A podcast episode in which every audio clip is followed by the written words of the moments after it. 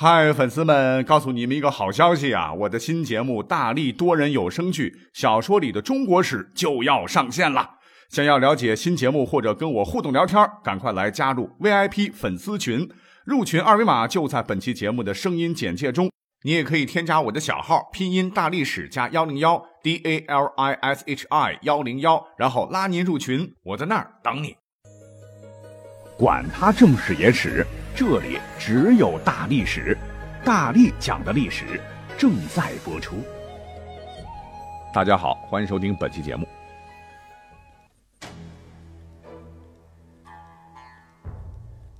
飞雪连天射白鹿，笑书神侠倚碧湾。听到这儿啊，估计各位应该知道我今天要讲什么了。没错。那就是金庸先生的系列武侠小说中的历史故事。那我个人觉得哈，金庸先生的作品之所以能够拥有万千金迷啊，那除了小说本身的故事是曲折离奇、跌宕起伏，感情线处理的相当细腻之外，也具备了武侠小说可以具备的所有特点，自然让人是百看不厌。各位都知道啊，金大侠的七部小说里头的经典人物很多。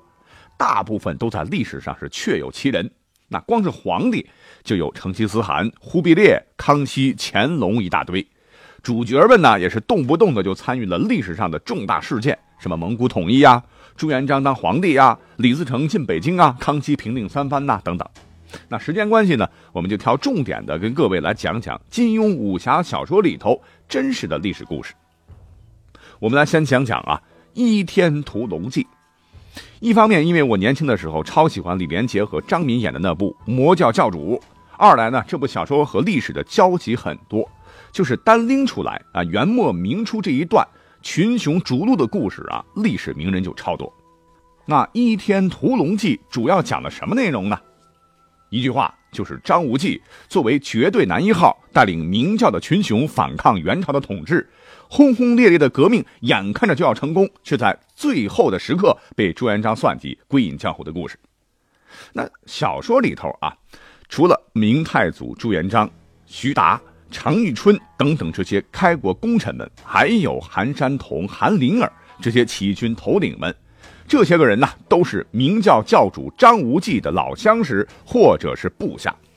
哎，这不由得让我们产生了一个疑问：那？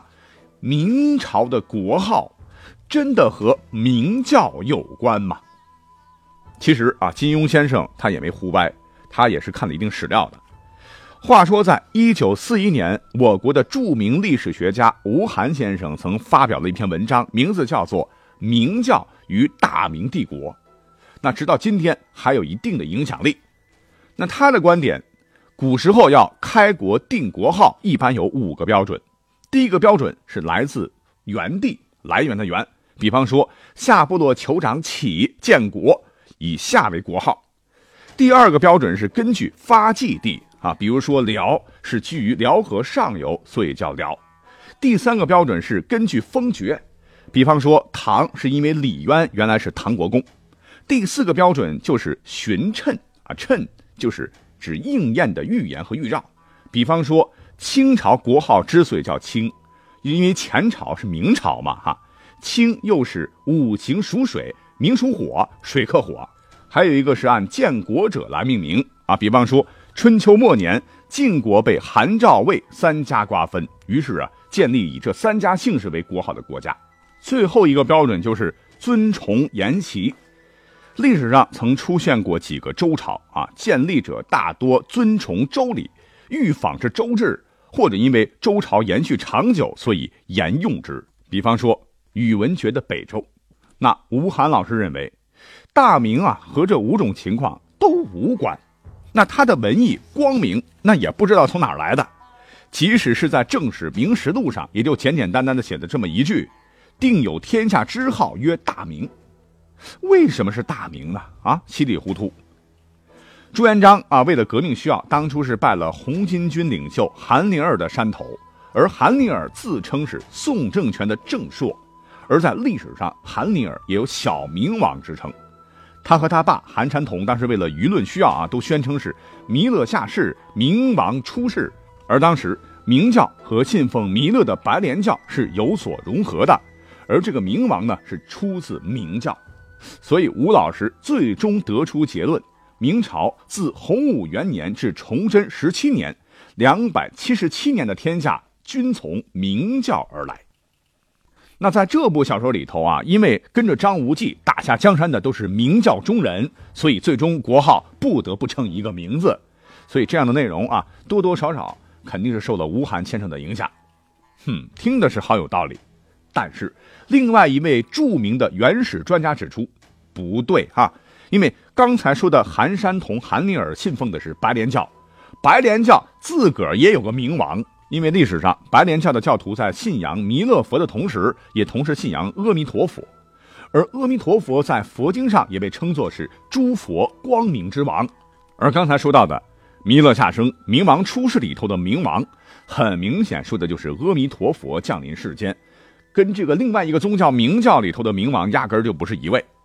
再者说，我们都知道老朱当过和尚哈，如果真有诸佛光明之王，那这个明王肯定得给夺了天下的朱元璋来受用。而根据《大阿弥陀经》说啊，明王之光明将使天下幽冥之处皆尝大明，所以朱元璋取大明二字，实际上也包含着朱元璋要建立光明理想国的意思，跟另外一个外来宗教的明教完全扯不上关系。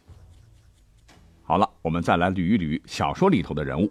那除了刚才讲到的啊，小说当中的第一女主角叫赵敏，在书中呢，乃是天下兵马大元帅汝阳王察罕特木尔之女，是娇美无匹，容色绝丽啊，不可避世，乃大元第一美人。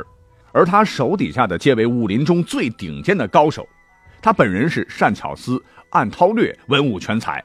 但却为了张无忌，最后是放弃了郡主之尊，和亲爱的最终是退隐江湖。但是在历史上啊，赵敏这个人是木有的，但是小说里啊，他哥哥王宝宝这个人真有。虽然书里边王宝宝就是个打酱油的，但是在真实的历史当中，元末明初，这可是一位连明太祖朱元璋都称之为天下奇男子的一代名将。王保保啊，其实是他的汉名，他的原名叫阔阔帖木儿。根据《明史·阔阔帖木儿传》记载，明洪武初年，明太祖朱元璋有一次大宴众诸将，突然问大家说：“天下奇男子谁也？”大伙儿都异口同声啊，当然是常遇春呐！要知道，常遇春一生未曾败北，自言能将十万军横行天下，所以军中有常十万之称。这还不算是奇男子吗？No 啊！太祖笑着说：“玉春虽人杰，吾得而臣之，吾不能臣王保保，其人，其男子也。”啊，这是一员敌将啊，竟能在明太祖的心目中超过了开国第二名将常遇春。啊，那他的故事以后有机会再讲。总之啊，这位王保保是深得老朱喜爱。据记载，朱元璋他老人家有三件憾事啊。一个是没有得到传国玺，二是王保保没被活捉，三是元太子无消息。可见啊，阔阔帖木儿在朱元璋心中的重要地位。再说到小说啊，赵敏是王保保他妹，那真实的情况是王保保确实有个妹，但不是赵敏，而是王氏。朱元璋也是出于对王保保的异常欣赏，是亲自做主啊，让他的儿子秦王朱爽啊娶了王保保的妹妹。但是啊，婚后很不爽啊，关系很糟糕。秦王是偏爱偏妃邓氏，而将王氏优于别所。一三九五年，朱爽薨时被殉葬，可怜呐。好，我们再翻看一下《倚天屠龙记》里的第二十七章“百尺高塔任回翔”这一段，因为他道出了倚天屠龙的由来，也道出了即将要讲到的郭靖和黄蓉。书中这么写的哈。灭绝师太将口唇附在他的耳边，低声道：“郭大侠当年名震天下，生平有两项绝艺，其一是行军打仗的兵法，其二便是武功。郭大侠的夫人黄蓉，黄女侠更是聪明机智。他眼见援兵势大，襄阳终不可守，他夫妇二人决意以此报国。但郭大侠的绝艺如果就此失传，岂不可惜？因此黄女侠聘得高手匠人，将杨过、杨大侠赠送本派郭师祖的一柄玄铁重剑熔了，再加以七方精金铸成了一柄屠龙刀，一柄倚天剑。嗯，我掐指算算哈，张无忌那会儿啊，距离郭靖、黄蓉的时代已经是一百多年以后的事儿了。在《射雕英雄传》里，郭大侠是傻人有傻福，因缘聚会，最终学会的九阴真经、降龙十八掌和左右互搏三大绝世绝学，被武林尊为天下第一侠士。那要说到金庸的书里面哈，我最喜欢的人物是郭靖啊，人品好，武功高，爱国爱家，绝对正能量啊。所以，包括他的家人，还有刚才讲到的《神雕侠侣》里的杨过、杨大侠哈，都被给予了满满的正能量，而拥有了给力的人生。那本期要讲历史人物啊，绝对一致是绝对不可能的。但要说到和郭靖有类似的历史人物啊，一些爱好历史的朋友都会把目光投向一位叫做郭侃的蒙古帝国的将领。那说到郭侃，绝对身世显赫啊，他的先祖就是唐朝名将郭子仪，他有个族人，元朝的时候也很屌，那就是郭守敬。那按理说，你一个汉人，在当时怎么能帮助外敌把枪口对准自个同胞的呢？哎，这还得从他爷爷郭宝玉说起。他爷爷也是个猛人呐，通天文，善兵法骑射，曾经是效力于汉化程度极高的大金。后来啊，眼看着金不行了，很有政治敏感度啊，赶到金王朝，将天下改易，转而投向了蒙古。因为勇猛无比，立了很大战功啊。后来蒙古四杰之一的木华黎把他引荐给了成吉思汗。成吉思汗当时问他如何才能问鼎中原呢？郭宝玉对曰。中原势大，不可忽也。西南诸藩勇悍可用，亦可取之。即以图金，必得志焉。别小看这句话啊，这就是蒙古先取西南的南下战略的由来。那再转过头啊，为什么说郭侃是郭靖原型之一呢？因为根据《郭侃传》正史记载，公元一二五二年，老郭是跟随着成吉思汗的孙子，书里面郭靖的把兄弟拖雷的儿子西征。率领大军呢是越过了喀什米尔，在一二五六年渡过了阿木河，侵入到波斯领土的阿拉莫德。那这个地方是一百六十年间让整个西亚闻风丧胆的回教伊斯玛仪教派暗杀教团的根据地。哎，这各位不妨可以回忆一下《倚天屠龙记》啊，书里边提到过这个组织。暗杀团啊，面对郭侃那也不行啊，在郭侃的指挥下啊，破其精兵五万。而后啊，郭侃率军是摧枯拉朽。是一口气打到了黑衣大师的国都巴格达，把这座一千零一夜故事经常提到的城市一举给端了，直接导致了有五百零三年历史的黑衣大师王朝的灭亡。至此呢，郭侃一路杀来，总共是攻下了一百二十八座城池，但这并没有阻止西进的蒙古铁蹄。很快啊，郭侃又率军进入了叙利亚境内啊，把当时的富浪啊杀的是人仰马翻。而这个“富浪”是个统称，指的是当时盘踞在叙利亚和巴勒斯坦一带的基督教徒骑士团或者是小国家群。当时的历史背景是西方世界正在处于十字军东征时代，于是不远万里来到这里的中国武将啊，与来自欧洲十字军的骑士们展开了大战。结果面对地球那边忽然蹦出来的郭侃，身披重甲，看起来牛逼哄哄的骑士们是一败涂地。地中海岸，郭侃是策马扬鞭，小亚细亚半岛很快是沦为火海。郭侃不仅把当时富浪一帮首领们，音译的哈什么常务都算滩、家业算滩、阿贝定算滩等等打的是跪地求饶，相继投降，还为蒙古大军又攻陷了一百二十座左右的富浪城池，让当时的对手都不由得畏惧惊呼：“东天将军神人也！”什么意思？就是东方的天将军真是神人呐！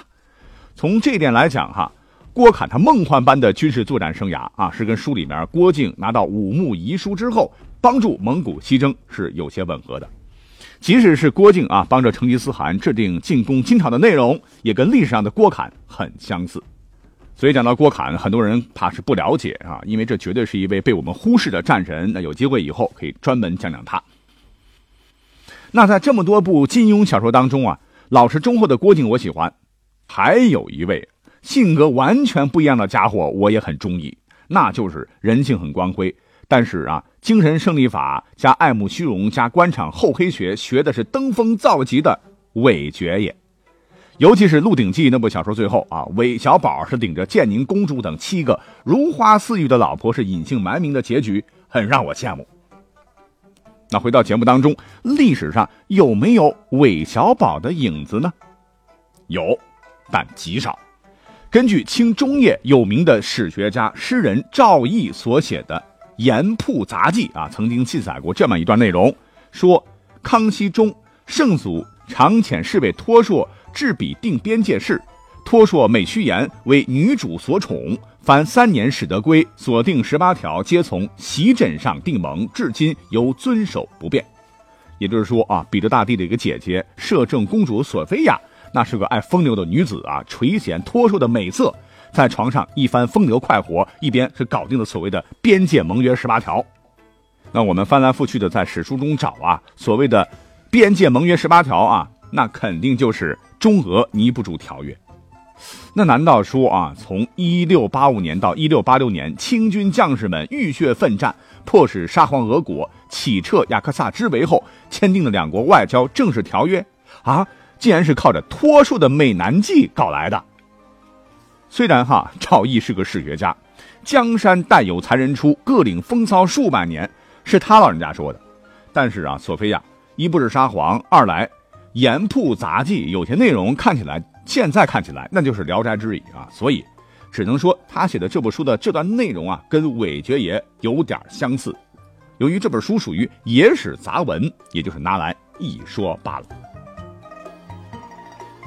好那金庸先生的小说往往都是历史时空大挪移，人家金老先生就有这样的本事，能从历史中去创造一个个精彩的故事，让我们读者非常愉悦的去阅读啊，而且还带来一个很棒的体验。但是今天呢，我觉得能在这么短的时间内哈，尝试把一个个精彩故事中的细节再给它还原成本来的历史啊，哎，我觉得倒也是蛮有趣的。所以呢，也很感谢大家能跟我一起分享这份快乐。那讲的不到位的地方，sorry 啊，因为我是业余历史爱好者，平时工作也忙，所以不足之处请见谅。我们下期再会。